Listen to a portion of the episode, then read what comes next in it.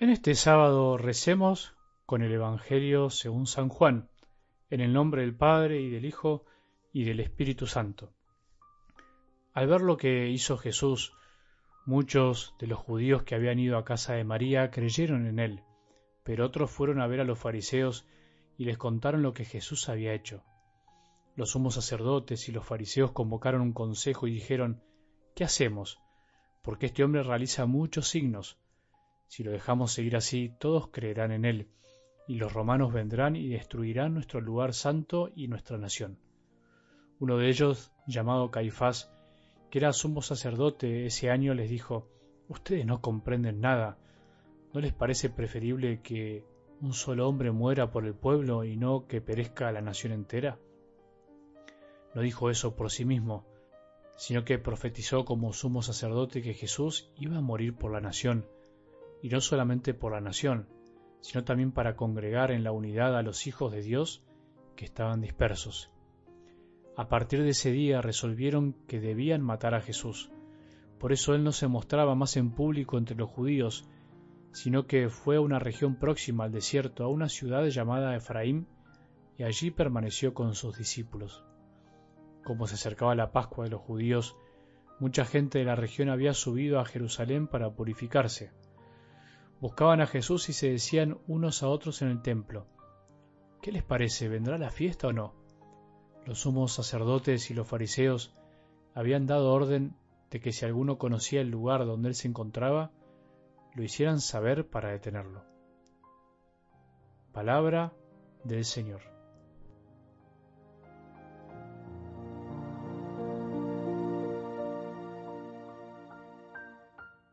Se acerca la Pascua de los cristianos, la tuya y la mía, se acerca la Semana Santa. Hoy a partir de las misas de la tarde comenzaremos la semana más importante del año para los que creemos en Jesús. Con el Domingo de Ramos empezamos a transitar la recta final, por decirlo de algún modo, de la vida de Jesús y del camino que venimos haciendo hace casi cuarenta días. La propuesta del camino fue la misma para todos. Estemos donde estemos, sea la vida de fe que estemos llevando, sea que estés un poco más cerca o alejado, con fervor o sin ganas, no importa, fue la misma propuesta para todos, pero el camino seguramente fue distinto, cada uno dio pasos diferentes, cada uno comprendió a su manera, a cada uno Jesús le mostró cosas distintas, y eso es lo lindo y misterioso, somos nosotros los que tenemos que interiorizar lo que nos va sembrando Jesús en el corazón día a día con su palabra. Algunos siembran, Dios hace crecer. Nosotros removemos y abonamos la tierra para ayudar, para acelerar las cosas. ¿Pusiste algo de tu parte en este tiempo? ¿Hiciste el esfuerzo para escuchar? ¿Esfuerzo por crecer, por luchar? Espero que sí.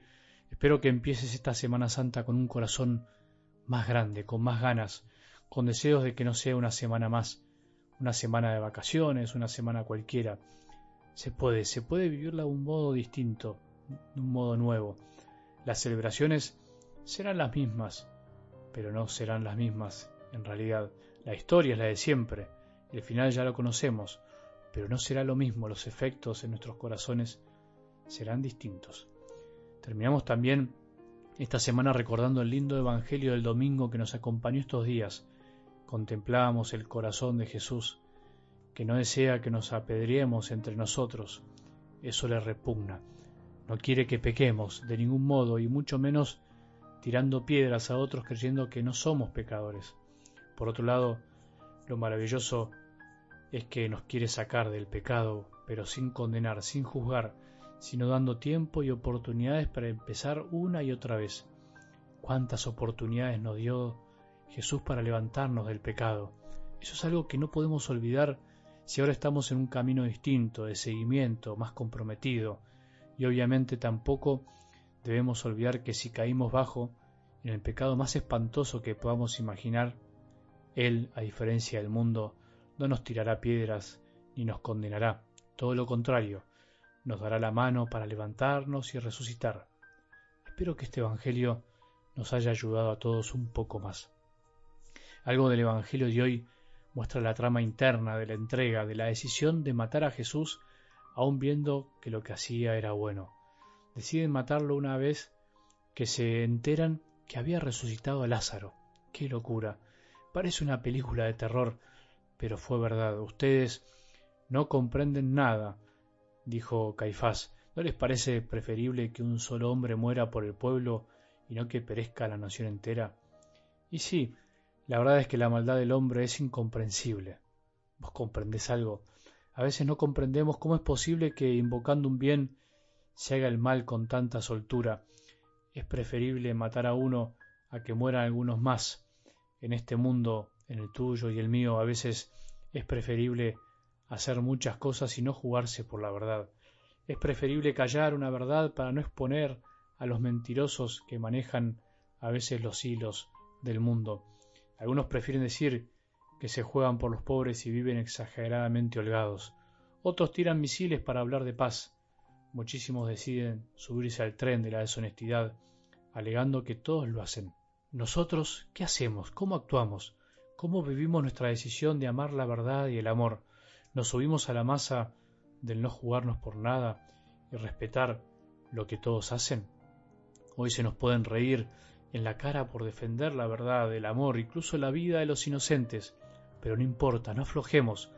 Es un ejemplo nada más de miles que podríamos poner seguro, vos mismo tenés más. Son un ejemplo de miles de situaciones en donde muchos deciden matar al bien y donde otros tantos prefieren callar y ser cómplices.